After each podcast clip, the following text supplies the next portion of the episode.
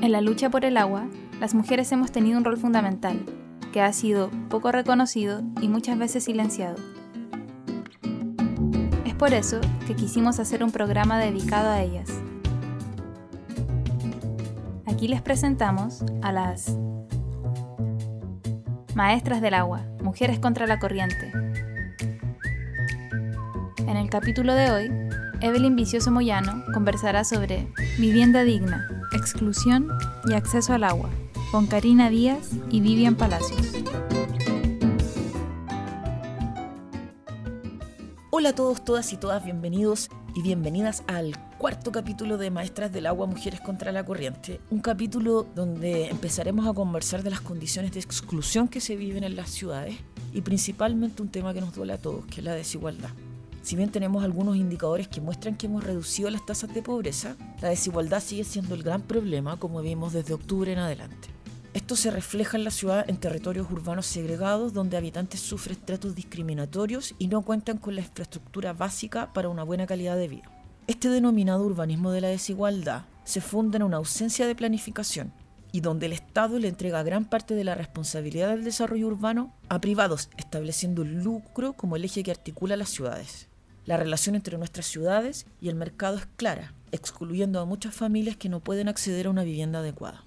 Ya en marzo, tres geógrafas feministas hacían hincapié en estos puntos, donde además de la ausencia y la alta segregación, la ausencia de servicios, hay un importante problema de escasez hídrica que dificulta el acceso al agua potable de la población más vulnerable del país.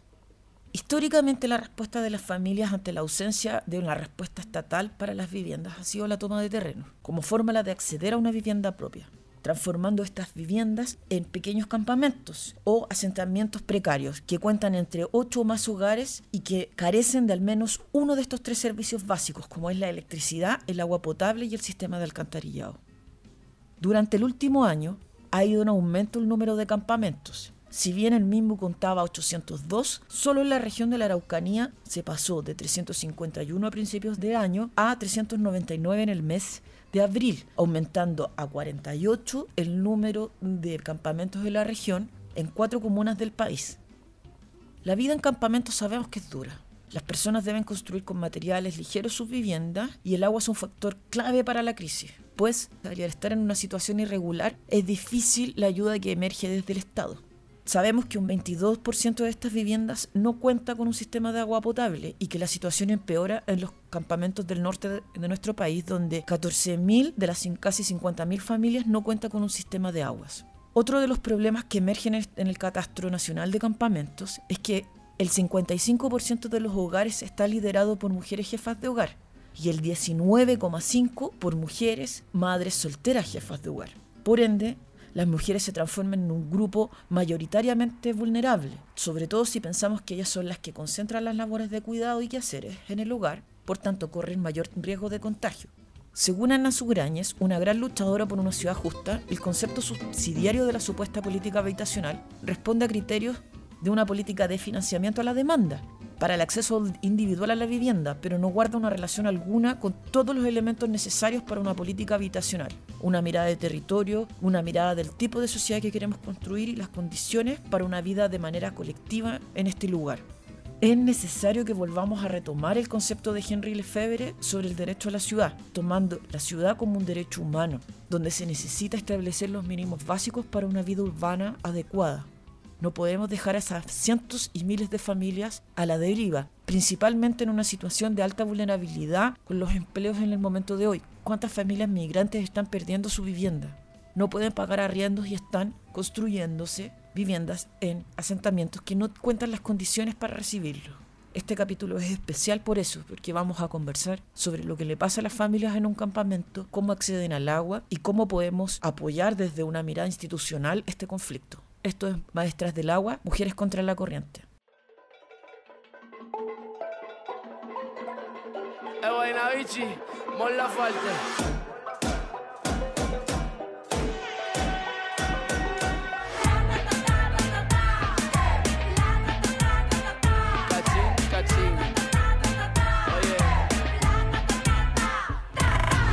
Los de siempre quieren plata, tienen el culo forra y toda la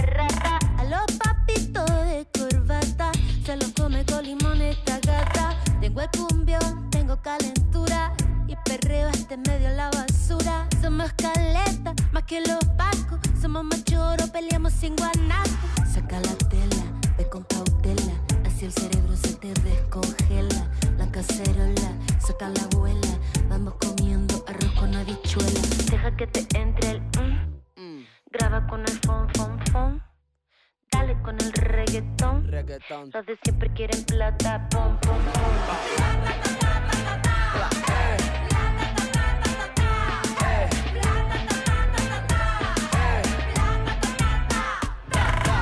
Como chicle la plata una les tira Es una tortura como dijo Shakira Yo con dinero o sin dinero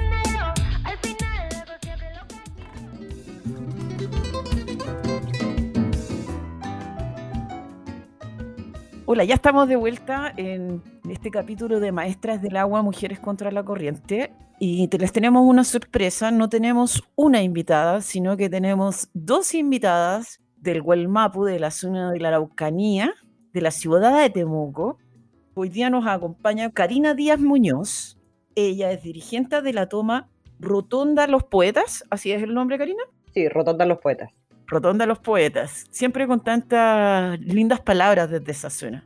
Y también nos acompaña Vivian Palacios Franco. Ella es abogada de la Comisión de Derechos Humanos de Abofem Huelmapu, o sea, triple resistencia, Huelmapu y mujeres abogadas. ¿Cómo estás, Vivian? Hola, muchas gracias. Bien, bien, ¿y ustedes? Súper bien. Hoy día, chiquillas, eh, estamos tocando en este capítulo de Maestras del Agua el tema de, la, de los asentamientos irregulares y de la dificultad que están viviendo las familias que están en campamento. Karina, cuéntanos un poco de ti, cómo fuiste parte de esta toma y en qué es lo que están hoy día ustedes. Eh, bueno, la toma empezó en febrero, a mediados de, de febrero más o menos de este año. Y la verdad es que la toma es un terreno que está al frente de mi casa, donde yo arriendo. ¿Ya? Y ahí, ahí particularmente ellos se ubican, eh, tuvieron algunos problemas con carabineros, entonces yo ahí me, me metí con ellos en realidad, tratando de ayudarlos a grabar y para que hubiera como, supieran que no estaban solos, de cierta forma, y para conocer a mis nuevos vecinos también. ¿Cuánto tiempo llevas arrendando allí y, y cómo te vinculaste y ahora ya eres dirigente de la toma? Sí, nosotros vivimos ahí hace cuatro años. Éramos de Santiago y nos vinimos a Temuco. Y mm, ahí en la toma, después como lo- la- las familias de la toma empezaron a conocer, ellos me invitaron a participar de la toma. Entonces yo soy parte ahora de la toma con mi familia y somos, actualmente estamos en la dirigencia. ¿Cuántas familias son parte de la toma? 34. 34. ¿Y tú nos podrías contar cuáles son los principales problemas de esas familias?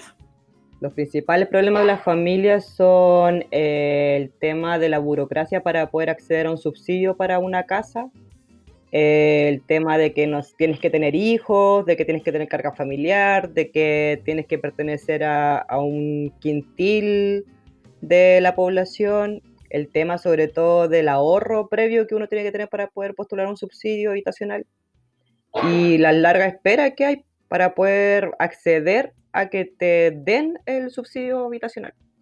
En tu experiencia, ¿qué es lo más difícil de todo ese proceso?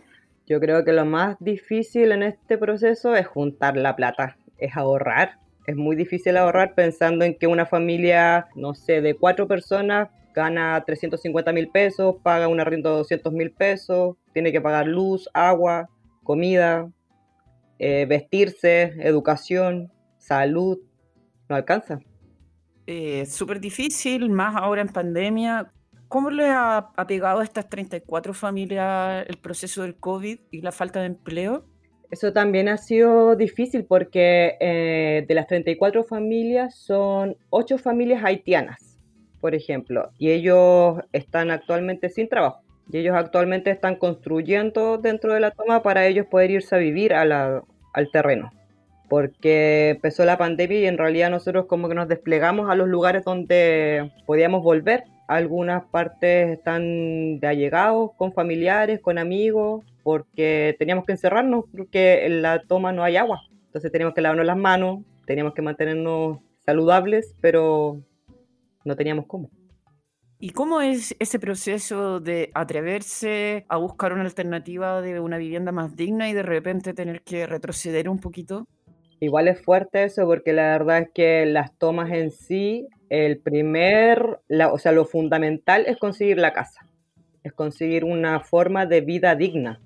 Y llegó la pandemia y empezó a demostrar otras cosas, todo este sistema, todo, todo quebrado al final, porque al final no, las familias que hoy en día uno podría decir estaban muy bien viviendo, pero hoy en día con la pandemia ha quedado visibilizado totalmente de que el sistema no funciona para nadie, mucho funciona para un 0,5% de la población chilena, no. Vivian, cuéntanos qué haces tú en Abofem y cómo finalmente te, vinculaste a, las familias de la toma. ¿Cómo los conociste y, qué es lo que ven ustedes como Abofem que decidieron apoyarlos? Mm. Mira, bueno, yo fui directora regional de Abofem hasta hace poquito eh, entregué mi cargo, ahora estoy en la Comisión de Derechos Humanos. Y nosotras en un principio no nos vinculamos directamente con la familia, si bien nosotras veníamos siguiendo de cerca un proceso que venía por ahí en enero y febrero, habíamos visto hartas figuras regionales que se habían acercado, autoridades, organizaciones. Entonces, en algún punto eh, también estábamos, digamos, cubriendo otras necesidades que nos hicieron distraernos un poco de ese foco pero en algún punto las mismas organizaciones que estaban ahí nos comenzaron a contactar.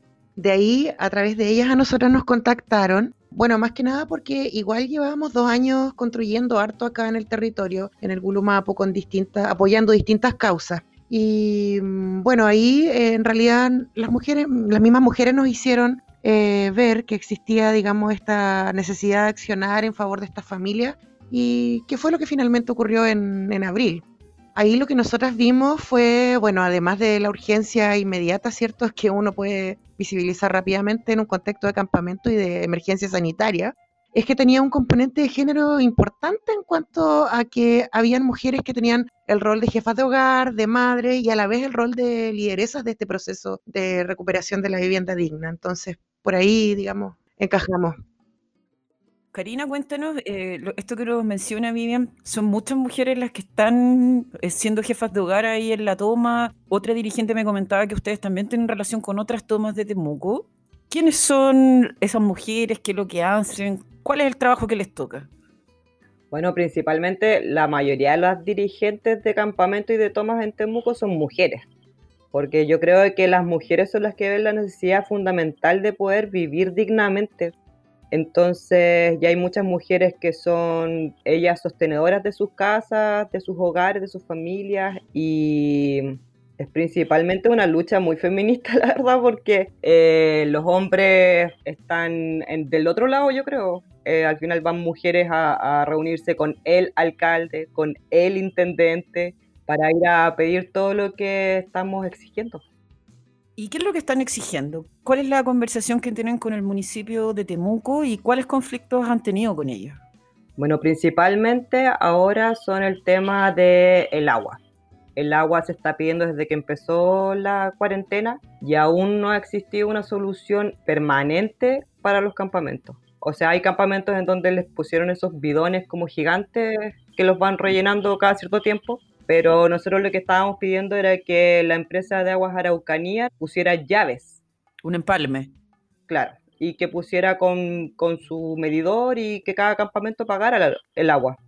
Pero eso ha sido negado por el municipio principalmente.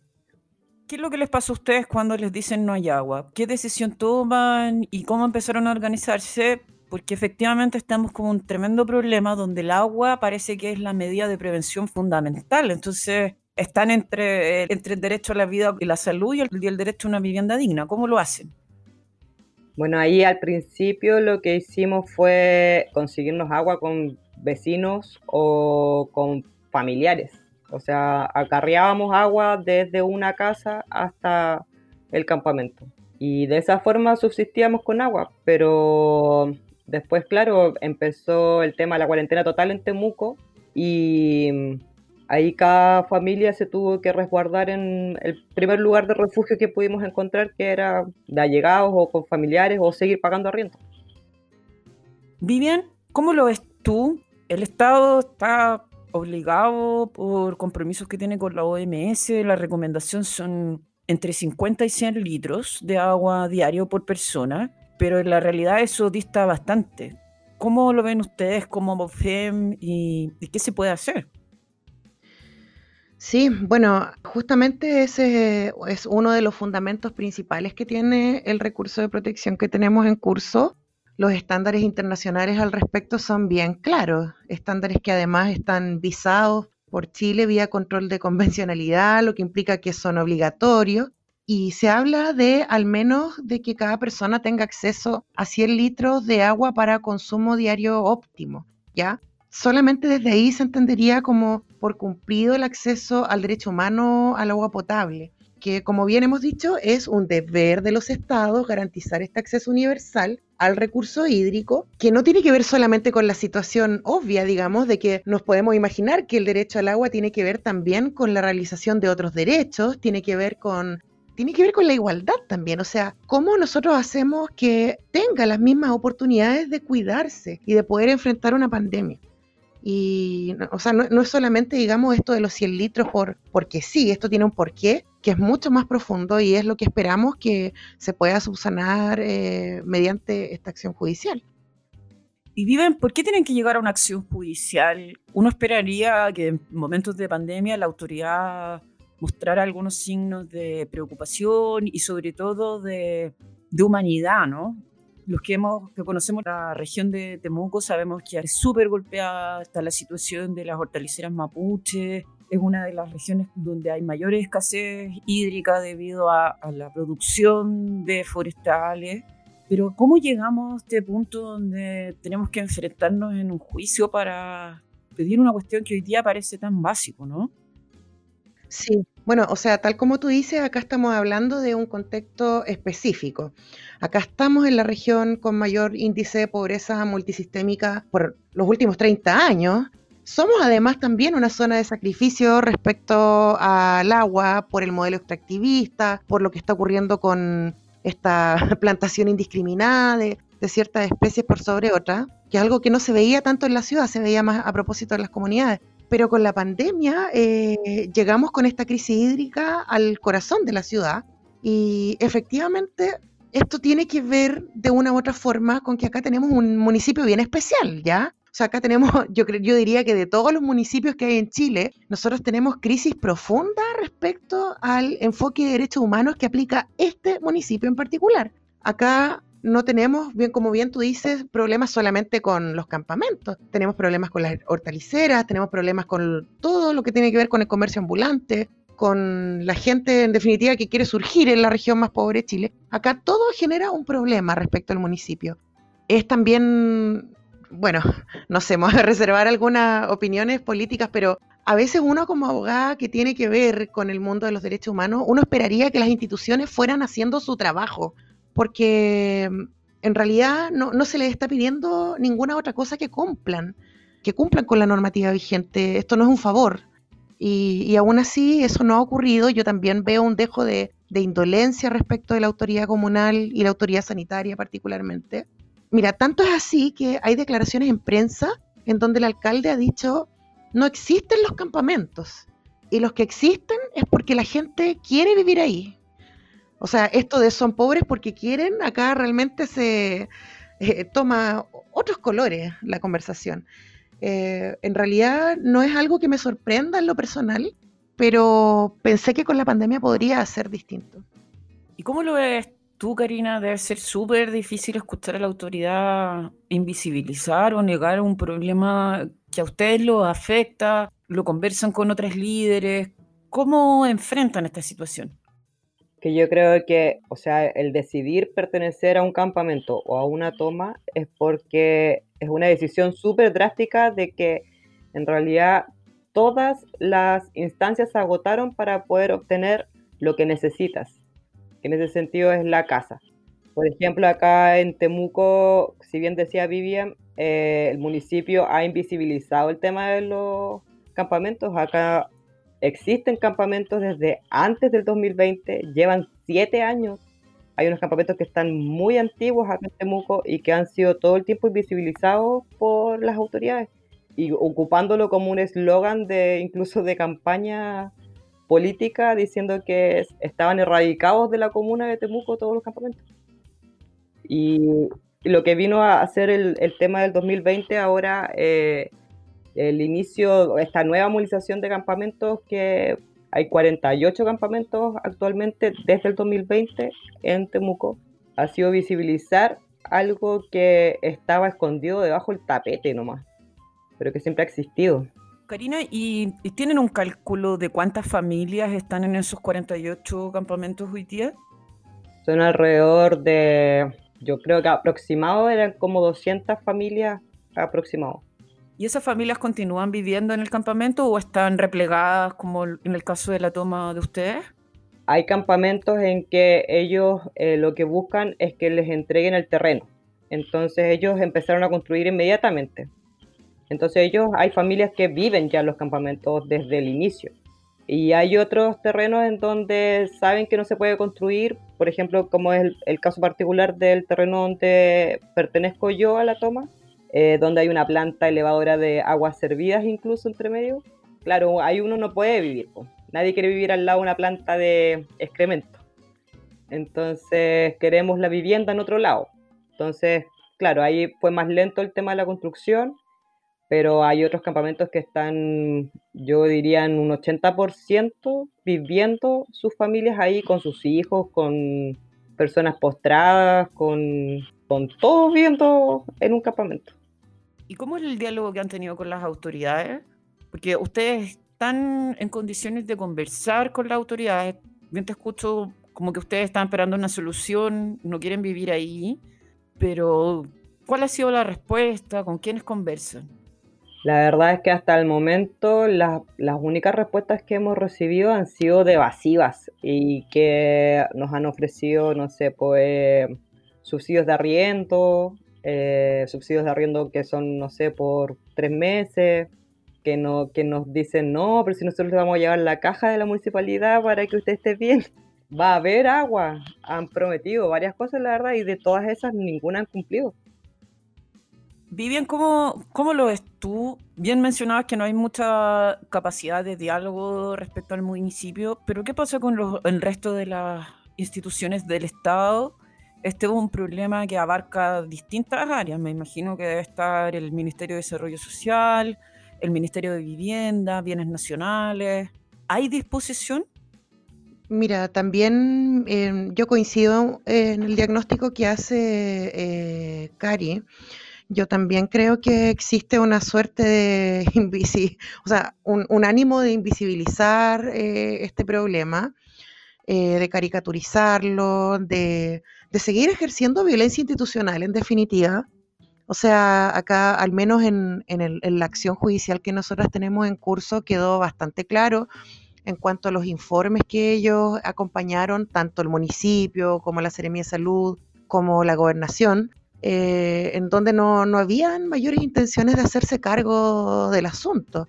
O sea, algunos argumentaron que el derecho al agua no existía, otros que estaban ahí porque querían, o sea, una serie de evasivas jurídicas en donde al final nadie se hizo cargo del problema. Y yo creo que en términos globales hay un hay todo un tema de, mira, si mal no recuerdo el concepto es como geoecopolítica, en donde se trata de abordar el problema de los asentamientos irregulares desde una perspectiva del orden público. Lo mismo que pasa justamente con eh, las hortaliceras y el comercio ambulante. Es como que es como si el problema fuera cómo los desalojamos o cómo ordenamos este espacio, cuando acá, lógicamente, el problema es mucho más profundo. Y ni siquiera es el agua en pandemia. O sea, acá el problema es, este, este es el problema de ahora, de la urgencia, pero en realidad nosotros tenemos un problema como país respecto a la vivienda dentro de un problema neoliberal que privilegia el subsidio a gran escala, que beneficia al sector privado, que crea viviendas en la periferia, que no planifica, que no, tiene gestión participativa de, las comunas, en donde al final no hay, no hay un nivel de desarrollo que, se condiga con, con la época que deberíamos estar viviendo y que finalmente reproduce un modelo que no nos permite tener ni siquiera las medidas básicas para hacer frente a una pandemia de estas características. O sea, ese es el problema global que yo estimo y que lógicamente no está siendo abordado pero teníamos la esperanza de que al menos pudiéramos consensuar en el, en el tema del agua potable, pero es, es la misma, es la misma lógica. Qué duro es saber que no podemos ni siquiera consensuar en los mínimos básicos como es el acceso al agua potable. En relación a esto me gustaría que profundizáramos con Karina, pero antes de eso los invito y las invito a todas a escuchar la cápsula jurídica que nos ha preparado esta semana María José y que nos va a dar algunas luces de esta conversación que hemos tenido. Adelante, María José. En Maestras del Agua entendemos que a veces, de tanto escucharlas, muchas palabras, conceptos o ideas pierden significado. Es por eso que hemos preparado una pequeña cápsula jurídica, donde en cada capítulo María José Gutiérrez Daroch, licenciada en Ciencias Jurídicas y Sociales, hará que hasta los conceptos más complejos cobren sentido. Hoy nos hablará sobre el derecho a la vivienda adecuada y el acceso al agua. Hola, ¿sabías que en el año 2019 la Cámara Chilena de la Construcción llamó a Chile como un país en el que los precios de las viviendas son severamente inalcanzables? Ubicándolo así en lugares superiores al de las economías altamente desarrolladas como Nueva Zelanda, Australia y Reino Unido. En esta cápsula hablaremos sobre el derecho a la vivienda adecuada, derecho que pese a no estar expresamente reconocido en nuestra legislación, sí lo está en diversos convenios internacionales adoptados por nuestro país.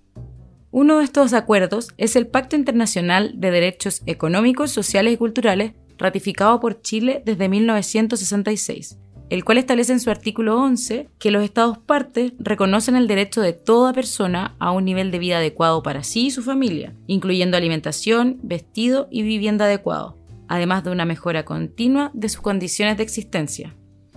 Pero, ¿por qué en estas cápsulas hablamos tanto de los tratados internacionales? ¿Por qué tienen tanta importancia estos acuerdos? ¿Son iguales que las leyes? El debate sobre la relevancia de los tratados y si estos tienen o no aplicación concreta en la vida de los ciudadanos y ciudadanas ha sido largo. Pero la Constitución de Chile aclara en su artículo quinto que es deber de los órganos del Estado respetar y promover los derechos garantizados en esta Constitución, así como por los tratados internacionales ratificados por Chile y que se encuentren vigentes. Esto implica, en palabras del Instituto de Derechos Humanos, que, entre otras cosas, los estados deben adecuar sus instrumentos legales internos para reconocer el derecho a la vida adecuada en forma explícita, asumiendo la obligación de asegurar la dignidad básica de las personas, lo cual no supone ser propietario de una vivienda, sino que tener la garantía de contar con el apoyo solidario de la sociedad para habitar adecuadamente. Por su parte, en el modelo subsidiario actual, la vivienda no se considera como un derecho, sino una mercancía cuya calidad depende de los recursos financieros involucrados. En diciembre de 2019 se presentó en el Senado un proyecto que busca resguardar el derecho a la vivienda y para esto propone incluir un nuevo numeral en el artículo 19 que diga, Toda familia y toda persona tiene derecho a una vivienda digna, acorde al tamaño de su núcleo familiar. El Estado tiene el deber de garantizar dicho derecho sin perjuicio de que las familias puedan optar voluntariamente a procurárselo por sus propios medios. Dicho proyecto fue derivado a la Comisión de Constitución del Senado desde el 30 de diciembre de 2019 a la espera de que sea discutido y continuar así su tramitación. Por otro lado, lamentablemente, producto de la pandemia, estamos viendo cómo se agudiza la pobreza, la falta de trabajo y la imposibilidad de pagar altos arriendos o dividendos han orillado a muchas familias a recurrir a la llamada toma, la cual consiste en la ocupación de suelo fiscal o privado que no cuentan con más infraestructura o equipamiento que aquel que quienes allí residen se han provisto. Pese a lo heterogéneo de los campamentos a lo largo de Chile, uno de los elementos comunes que tienen es que ellos no tienen acceso a agua potable ni a saneamiento. Pero si no está reconocido expresamente ni el derecho a la vivienda ni el derecho humano al agua, ¿qué herramientas legales tenemos? Se han utilizado varios medios, pero sin duda el más utilizado por los abogados y abogadas que acompañan a las comunidades es el recurso de protección. ¿Qué es el recurso de protección entonces? Es una acción que la Constitución concede a todas las personas que como consecuencia de actos u omisiones arbitrarios o ilegales sufren privación, perturbación o amenaza a sus derechos constitucionales. Ojo, no todos los derechos, sino que los contemplados también por la Constitución. ¿Cuál es su objetivo? que la Corte ordene todas las medidas necesarias para restablecer el derecho vulnerado y asegurar su protección. Además, es importante señalar que puede ser presentado por cualquier persona o grupo de personas que haya sufrido la perturbación o amenaza de estos derechos. Un ejemplo de esta forma de resguardo es el recurso de protección presentado ante la Corte de Apelaciones de Temuco, en favor de una dirigente en la coordinadora de tomas, campamentos y asentamientos de Temuco y en favor de todas las familias sin vivienda y que se encuentran actualmente en campamentos irregulares de la ciudad de dicha coordinadora en contra de la Municipalidad de Temuco, la Gobernación de Cautín y la Seremi de Salud de la región de la Araucanía. En febrero de este año, el Ministerio de Vivienda cifró los asentamientos informales de la región de la Araucanía en 48 tomas de terreno que cobijan a 1.927 familias con fecha 27 de marzo, se anunció la cuarentena total y cordones sanitarios en las comunas de Temuco y Padre de las Casas a partir de las 22 horas del día 28 de marzo. ¿Dónde esperan que estas familias hagan cuarentena? ¿Dónde se lavan las manos? ¿Creen que estas familias se trasladarán voluntariamente a albergues sin garantía de no desalojar sus viviendas? Este recurso busca proteger el derecho humano al agua y la vivienda adecuada a través del derecho a la vida y la integridad física, el cual sí está resguardado por la Constitución. Es decir, que para poder llenar el vacío que deja la falta de protección, se deben utilizar otros derechos que sirven de alguna manera de palanca.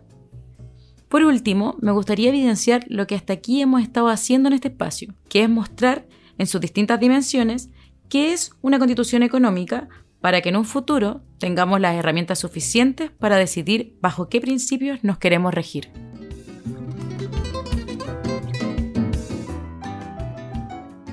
Ya estamos de vuelta, queridas auditores y auditoras. Y quería preguntarle de nuevo Karina, eh, dado que se les cierran todas las puertas desde la institucionalidad, ¿cómo funcionan los procesos solidarios entre ustedes? ¿Qué están organizando para poder apoyar a esta familia? Me imagino que el invierno debe ser súper duro en Temuco. Eh, estado ahí, es muy frío. ¿Y estas familias están preparadas para eso? Eh, decías que hay familias haitianas también, me imagino que para ellas debe ser doblemente más difícil, considerando que vienen de otro clima. Eh, ¿Y cómo lo están haciendo ustedes? ¿Cómo están apoyando? Bueno, acá el campamento donde estamos organizó una olla común, que incluso no solamente para las personas que pertenecen al campamento, sino que son para todos los vecinos del sector. Y esa olla común funciona a pulso lunes a viernes para todo aquel que necesite comer y alimentarse. Además, consiguiendo por aquí y por allá con privados, con grupos de vecinos que quieren ayudar, ir entregando pañales para los que tienen guagua y la máxima ayuda posible, pero siempre es poco. Siempre, siempre termina siendo aún carente lo que se puede hacer. Karina, ¿cuántas familias están recibiendo almuerzo en la olla común? Más o menos, diario. Son 160 raciones que sí o sí se hacen diarias. ¿Cuántas mujeres trabajan o cuántas personas trabajan para esas 160 raciones? Tres mujeres. Tres mujeres. ¿Y esas tres mujeres cómo viven? Porque es mucho trabajo. Sí, empiezan a las 10 de la mañana a cocinar eh, y se van de ahí del lugar porque una sede vecinal no eh, fue prestada para ellas, donde hay que pagarles la luz y el agua también, y salen de ahí a las 6 de la tarde a sus casas. Te lo pregunto porque este programa también quiere mostrar los liderazgos de mujeres. Eh, una de las cosas que hemos ido descubriendo en la medida que hemos hecho estas entrevistas que siempre este rol de las mujeres de cuidar a sus comunidades no solo está invisibilizado, sino que nadie reconoce esas horas de trabajo. Esas me imagino que son mujeres jefas de hogar también, también tienen sus problemas. ¿Cómo lo ves tú? ¿Cómo podemos apoyarlas? Yo la verdad es que siento que la mejor forma de apoyo eh, a la, no sé, por ejemplo, a la olla común es tratar de masificar y difundir la información para que otras personas, porque uno ha intentado conseguir ayuda con empresas privadas, que uno sabe que hay lucas ahí, pero al final de las personas que uno más recibe ayuda son de personas particulares, normales, y que ellos han insistido en poder seguir ayudando a la olla común. Pero es esto. ¿Y cómo ven los vecinos de alrededor? Porque me imagino que una toma a nadie le agrada porque es una tensión en un territorio. Pero ahora que, ustedes están extendiendo las, líneas de solidaridad, me imagino que también hay una mejor relación. ¿Cómo, cómo ha evolucionando eso? Eso la verdad es que no ha evolucionado tan bien.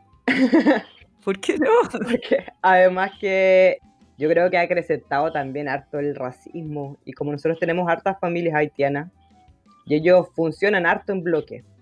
Entonces, no sé, por ejemplo, a las 6 de la tarde ellos llegan a, construir sus casitas que están construyendo en la toma y el resto de los vecinos están todos indignados porque hay negros construyendo al frente de su casa. Entonces... Qué duro lo que nos cuenta. Y, claro, como yo también soy vecina de ahí, me, me dicen a mí, pues entonces yo les digo, bueno, vecino, si, si fuera un chileno construyendo ahí, no se quejaría, parece. Y sí, en realidad es porque son haitianos, porque son inmigrantes. Qué duro lo que estamos escuchando. Y pensar que esas familias haitianas vinieron a buscar una mejor condición de vida, vinieron a trabajar y ahora están atrapadas en esta situación. ¿Cómo ven ustedes, Vivian, desde Abofem y tú personalmente todas estas situaciones tan complejas sumadas también al estado de excepción? ¿Se observa? ¿Podemos encontrar algún tipo de solución? Estamos con con mucha fe en que mm, acá todavía estamos, podremos estar en estado de excepción, pero seguimos estando en un estado de derecho y nos vamos a ir con todo el punch hasta la Suprema si es necesario. Em, y me gustaría decirle a la gente que nos está escuchando que eh, ojalá mantengan la esperanza intacta. Eh, estos procesos son duros, son difíciles. Chile ya eh, venía con procesos de pobreza profundos, con, bueno, todo lo que motivó el estallido social. Eh, yo particularmente la realidad de los campamentos no la conocía tan a fondo como la he conocido este año. Y bueno, uno pasa por todas las emociones, pero quisiera transmitir que finalmente algo hay en la solidaridad de la gente que hace que uno no, baje los brazos, independiente de que las autoridades no, lo, no, te escuchen, no, no, hagan su trabajo debidamente hay algo que, yo, que me dice en el fondo que, vamos a lograr una nueva constitución y un, mundo nuevo si es necesario y lo vamos a lograr entre nosotras.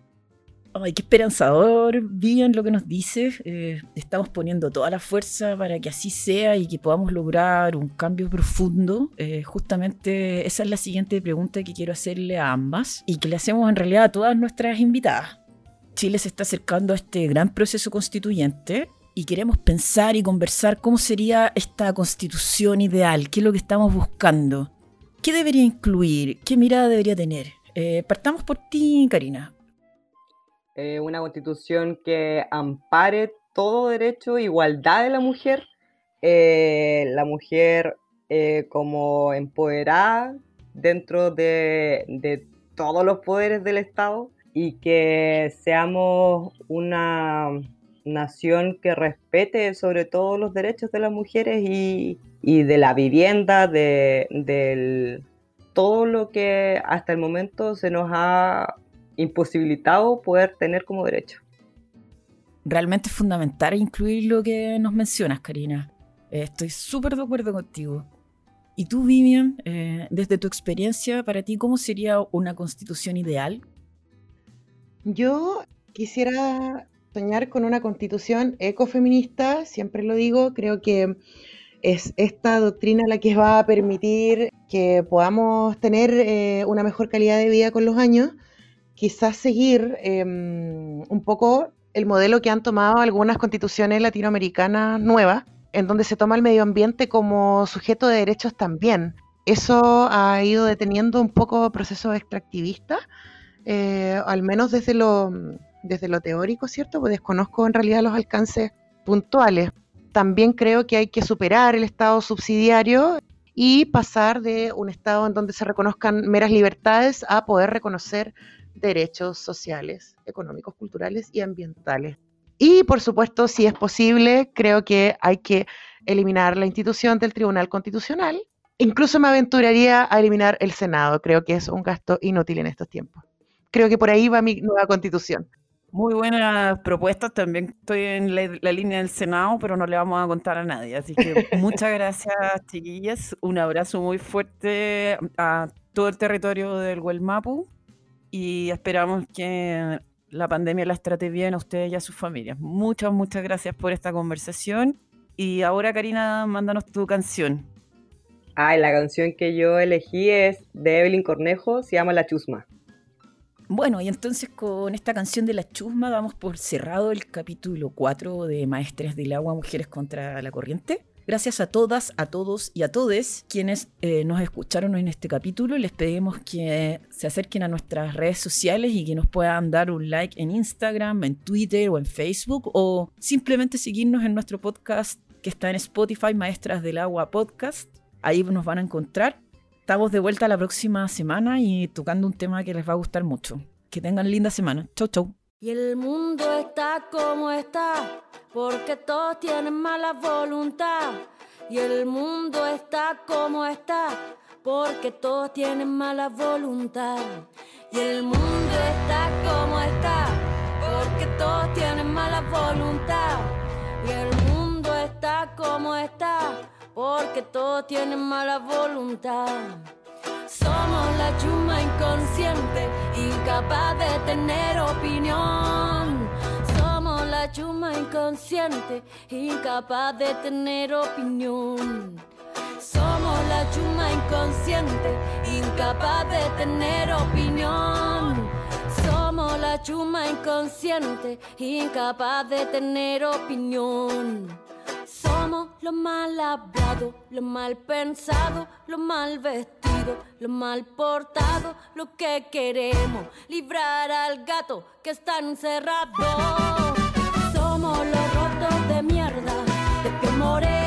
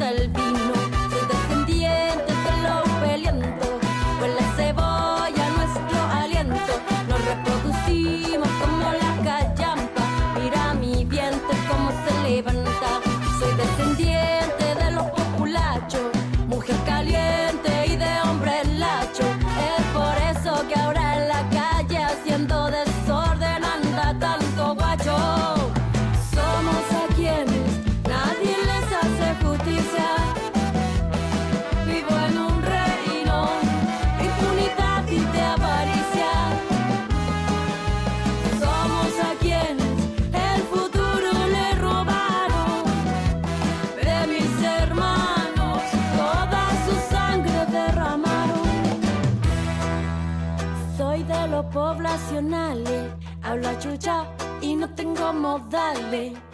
Somos los guasos sureños, hablamos mal y tomamos pipe. Soy de los más marginales, aprendimos a